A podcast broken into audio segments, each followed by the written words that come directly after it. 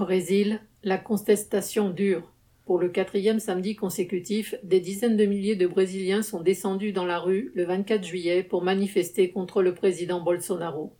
Lui reprochant sa gestion désastreuse de la pandémie, il demande sa destitution, la fourniture de vaccins, le rétablissement de l'aide d'urgence de 600 reais, 100 euros, et la création massive d'emplois.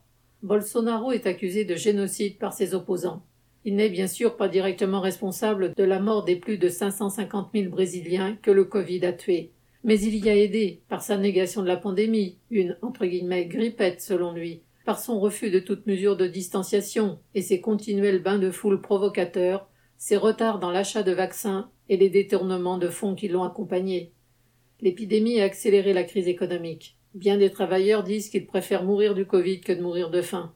L'aide d'urgence de 600 reais, instituée en 2020, permettait au moins de manger. Mais c'est autant d'argent en moins pour le patronat, et Bolsonaro est trop responsable devant la bourgeoisie pour faire une telle dépense, même si cela fait chuter sa popularité et peut lui coûter sa réélection l'an prochain.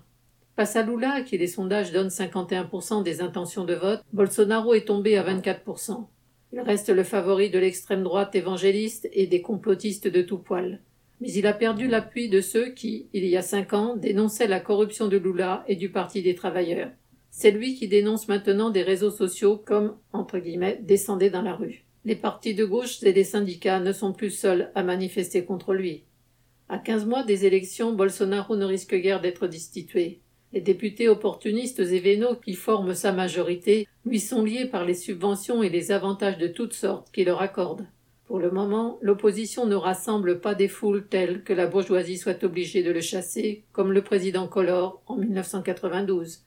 Quant à la classe ouvrière, des années de gouvernement de gauche l'ont démoralisée.